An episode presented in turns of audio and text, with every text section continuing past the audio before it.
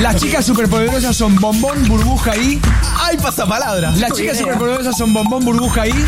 Falopa. Bellota. ¡Claro! Maldita suerte. Pero qué placer recibirlo al licenciado Phil que está, está con nosotros, señoras y señores, el psicólogo K. Buenas tardes, ¿cómo anda? ¿Cómo estás, Matías? Bueno ¿Cómo están todos? Ahí en su casa, las chicas. Bien. Y hoy yo acá, sí, acá, acá en el estudio, bastante Bueno. bien. ¿Sí? Ahora bastante bien, ¿Por porque qué? la verdad que ayer a la tarde cometí uno de los grandes errores de, lo- de los últimos días, los últimos años, diría. Uy, ¿qué pasó? Resulta que estábamos con Esther haciendo un poco de zapping. Vimos un rato Morphy con Rosín. Claro, sí. Después pusimos sala de emergencia, historias inéditas. en Ah, ¿lo están dando? Ah, Sí. Y de repente recordé una recomendación que había leído por ahí. Se trata de una película que se llama Raw. R-A-W, que, mm, bueno, en español significa voraz y, y en ese momento no lo sabía, Mm. pero le propuse a Esther ver esa peli en Netflix y le di dos datos fundamentales para que me dijera que sí, Eh, ¿Qué le dijo? que era francesa Claro, la película sí. y que se trataba de una chica vegetariana. Ah, para convencerla. Claro, porque Esther es vegana, Es además vegana, de trotskista es vegana. Claro, sí. Y, Y, y Esther, bueno, tiene, tiene esa cosa un poco snob, yo les había contado que era cinéfila, Sí, bueno, un poco el esnobismo de, de- que está relacionado al trotskismo también un poco, Mm. así que cuando le dije la frase es francesa, se le iluminaron los ojitos, Ah, ¿no? Porque claro. es como que si- si- si por sus, sus pupilas desfilaran eh, caras de Godard, Truffaut, Ah, eh, Renoir, sí, sí. An- Agnes Barda, Eh. bueno, y todo, Bueno. todos los, los cineastas franceses. Y cuando le dije que la protagonista era vegetariana, vi otra expresión en sus ojos, que es cuando ella piensa, pero no lo dice, la palabra tibios, ¿no? Ajá. Porque ella es vegana. Sí. Entonces, eh, eh, eh, para ella, digamos, eh, es mejor que el personaje principal sea, sea como el resto de los personajes carnívoros. Sí. Es lo mismo, digamos, que sea vegetariano que sea carnívoro. Sí. Porque eh, eh, para ella, digamos, es, eh, ya se está ya atravesando la línea del consumo animal. Entonces, eh, Ah. son todo lo mismo, son todos carnívoros. Claro. Eh, en mi favor hay que decir que los datos que le di a Esther eran los únicos dos que yo sabía sobre esa película, Ajá. pero a los 10 minutos la chica, una inocente vegetariana, empezaba a estudiar en la facultad de veterinaria y se convirtió a los 10 minutos de película en una caníbal sanguinaria y demente. Uy, no. Y eso me dejó dos enseñanzas. Primero, no vivan con Esther cuando está enojada.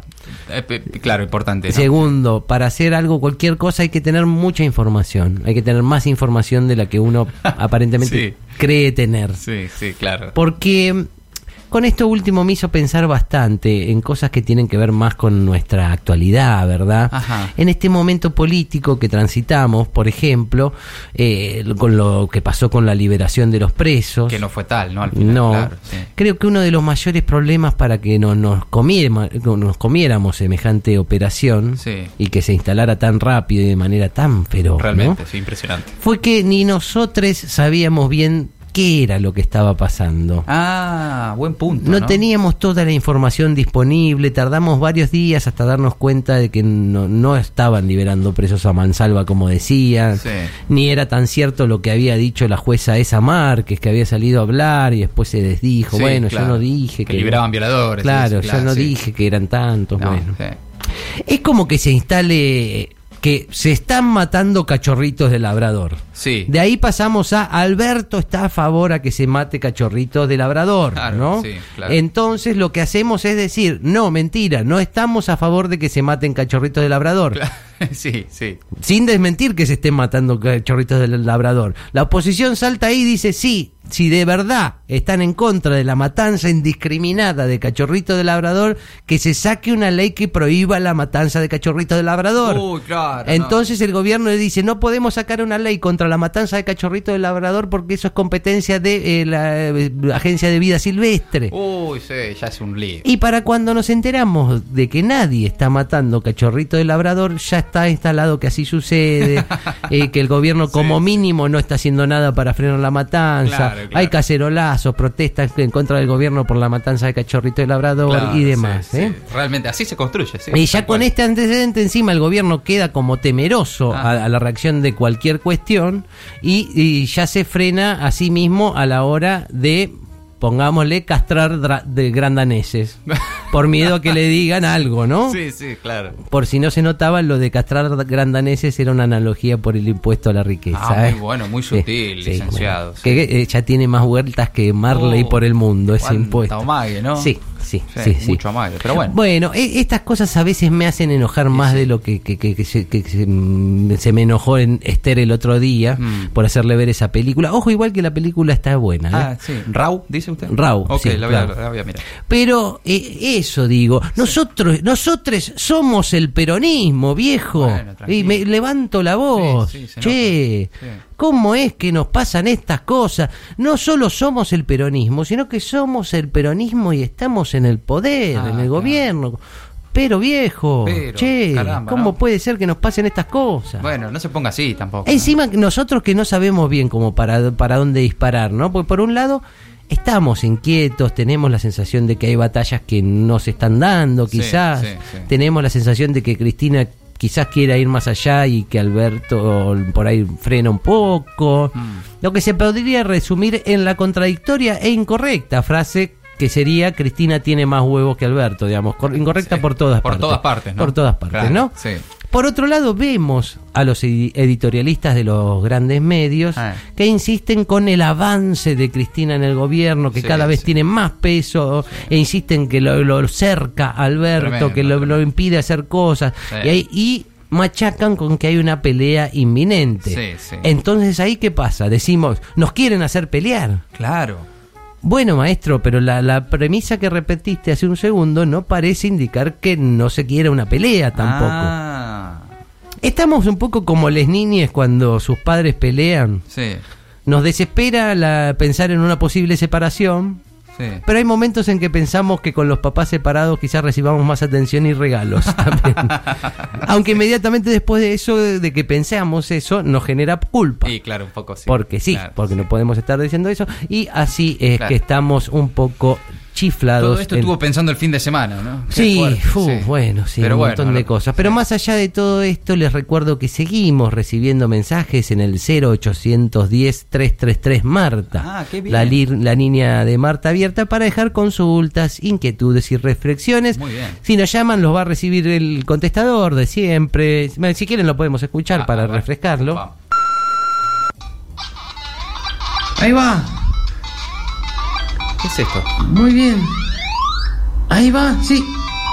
Completé el nivel, vamos. Uy, no, no es. Pero, Inti, licenciado, completé el nivel. Bueno, bueno. ¿usted estaba Bueno, jugando a, a los jueguitos? Se ve que se grabó otra cosa, sí, me está enseñando a jugar videojuegos, mi hijo Inti. Eh, Sonaba como al Mario Bros. Sí, al Ah. Mario Bros estaba Ah, estaba jugando al Mario Bros. sí, Qué lindo, sí. jugaría un Me Mario había Bros. comido longuito y todo, Qué había bueno. completado el nivel y tiraba Ah. las bolitas de fuego esas. Felicitaciones. Sí, estamos empezando a hacer cosas juntos. De tanto embole que tenemos con Inti, Ah, estamos claro. empezando. Sí, Te sí. digo que estoy a esto de fumarle la marihuana. Ah, ¿eh? no, bueno, no. Estoy ahí. Lo veo tan relajado a él. Sí, bueno. Lo veo. Sí. Hasta se la quisiera dar a Esther. un Bueno, poquito. tranquila, no va a pasar nada. Pero bueno, pasamos directamente a los mensajes entonces. Vamos a escuchar. Hola, doctor. Uh. Soy Hugo de Caballito. Hugo.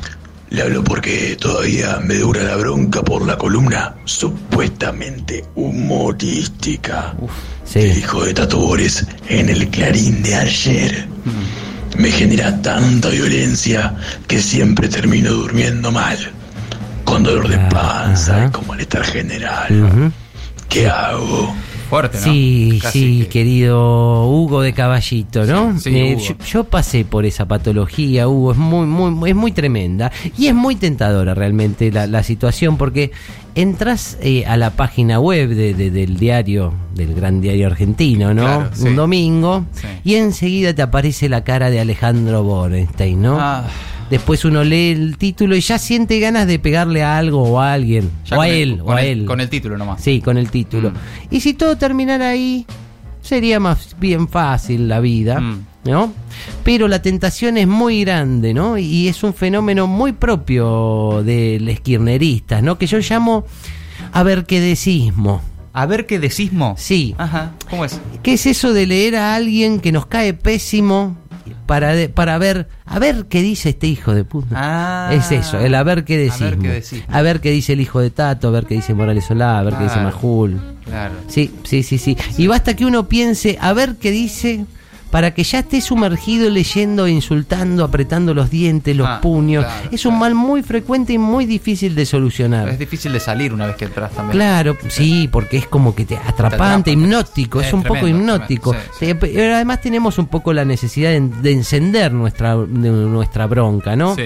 Es muy patológico porque nosotros, le, le- le- le- les enajenades políticos, podemos decir, tenemos la necesidad de la otredad. Ah. Como los hinchas de fútbol, que incluso en momentos de felicidad tenemos la necesidad de recordar lo otro, ¿no? Como cuando ganamos una elección y decimos, te querés matar, gorila. Claro, sí, Te querés sí, matar sí. para vos, Botero. Eh, Claro. Bueno, esas cosas que le, comparten el hincha de fútbol y el fanático político, como somos todos nosotros, Sí. eh, eh, ni, ni siquiera en los momentos de triunfo podés festejar eh, en paz, sino Sí. que necesitas otro. Necesitas al otro. Pero Otro mensaje, sí, otro mensaje, adelante. Doctor, soy María de Valvanera. Sí. Estoy harta de la cuarentena, harta de mi novio, Uh. harta de tener que mirar películas o series porque todos los días son eternos. Ah, ¿Qué hago? Claro. Y sí, ¿Cuán- María. cuánta gente estará igual, no? Sí, sí, es algo que un poco nos está pasando a todos, Sí, ¿no? claro, sí, sí, sí. Como que ya, ya dimos la vuelta al entusiasmo y ahora todo nos harta, nos fastidia, nos hace enojar. Mm. Consideramos que ya hace un mes y medio que estamos encerrados y encima, para que eh, pa- parece que ya son como seis meses, no es un mes y medio. Ya ni recordábamos cómo éramos antes de la cuarentena. ¿Cómo era usar la sube? Claro. ¿Qué se sentía perder el subte y esperarlo 10 minutos mientras el cartel decía 3 minutos el próximo formación? ¿Eh? ¿Cómo era nuestra cara sin tapabocas? Uh, claro. Nos fuimos desnaturalizando y ahora pareciera que toda la vida vivimos en cuarentena. Claro. Por eso para, para pasar esta experiencia hay que aferrarse a algunos recuerdos previos al encierro, ¿no? Ajá. El aroma del parque con el pasto recién cortado, Claro. la brisa de la mañana, Ah. nuestro cuerpo siendo empujado por un gordo en un tren repleto. No, claro, pero bueno, sí. En sí, fin, en fin, todo eso, eso que nos llevaba a otra realidad, ¿no? Qué sí. tiempos aquellos. La verdad, sí. sí. Tenemos más mensajes. Ah, qué bueno. Doctor, acá Raúl de Villacrespo. No sé si leyó esa noticia que dice que podría haber una denuncia de acoso contra Joe Biden, que ahora es candidato en Estados Unidos. Sí. Fue algo que pasó hace como 30 años, pero parece que se lo van a carpetear No, ahora. No sabe si esto No. puede significar No. de que Bernie Sanders Oh, sea la puta madre. el candidato No. en lugar de Biden. No, Raúl, ¿Me no. puede responder eso, no, doctor? No, Buenas tardes. no, Ah, te lo estoy. basta, Basta Raúl. de Bernie Sanders, ya Por está, ya favor. perdió. Es un viejo que está en casa re- retirado de la película y mirando videos de Che Guevara, basta. Buah. Basta con Barney. ¿Cómo ¿eh? está el Harto fan argentino de Bernie Sí, Sanders? El, Es una el cosa- fanatismo argentino de Bernie Sanders es algo que caló muy, muy hondo, Buah. ¿eh? Muy hondo. Tampoco se ponga tan, ¿no? Es como que le, lo ponen... Bueno, es que me pone nervioso No, el está fan argentino de Bernie Sanders Es un poquito, ¿eh? Sí, a mí también. Pero vamos con un mensaje más, sí. Hola Doc, ¿cómo va? Soy Héctor de Recoleta. Eh, quería saber por qué no está más Babi en la radio. No sé si usted sabía, porque a mí me encantaba su programa. Me re divertía cuando, cuando insultaba a los oyentes. Ay, sí, era buenísimo. No, ay. bueno. Darío Villarroel, no existí, papá. Bueno, Uh, es- pero- eh, evidentemente era un horror, esto era un mensaje para Radio 10, Claro, ¿no? Ese. sí. Esto es el destape. Claro, ok, sí. Igual si estás escuchando, Héctor, si querés podés suscribirte entrando a la página, tenés que cliquear en la Claro. cara de Navarro. Sí, el destapeweb.com. Porque Babi está acá, está acá en esta radio. Ah, sí. Por ahí no se da cuenta. Ah, ah, que ok. es pesqui, ¿viste? Ah, la por pone, la pone, ¿viste? Sí, ya estamos. Tampoco es que de- de- debe tener tantas luces si es oyente de Babi, ¿no? Puede ser. Y a nosotros acá en la radio nos suma, todo Eh, nos sí, suma. Si alguien se suscribe, no le vamos a andar preguntando lo que piensa No. cuando se suscribe. No, no, Tenemos pauta de Grindetti y de la reta, ¿no? Sí, destapeweb.com se- suscribe. Gracias. ¿Se queda licenciado? Sí, me Para- quedo por acá. Claro. Cualquier cosa estoy acá para Bueno. cual- responder cualquier cosa. Maldita suerte.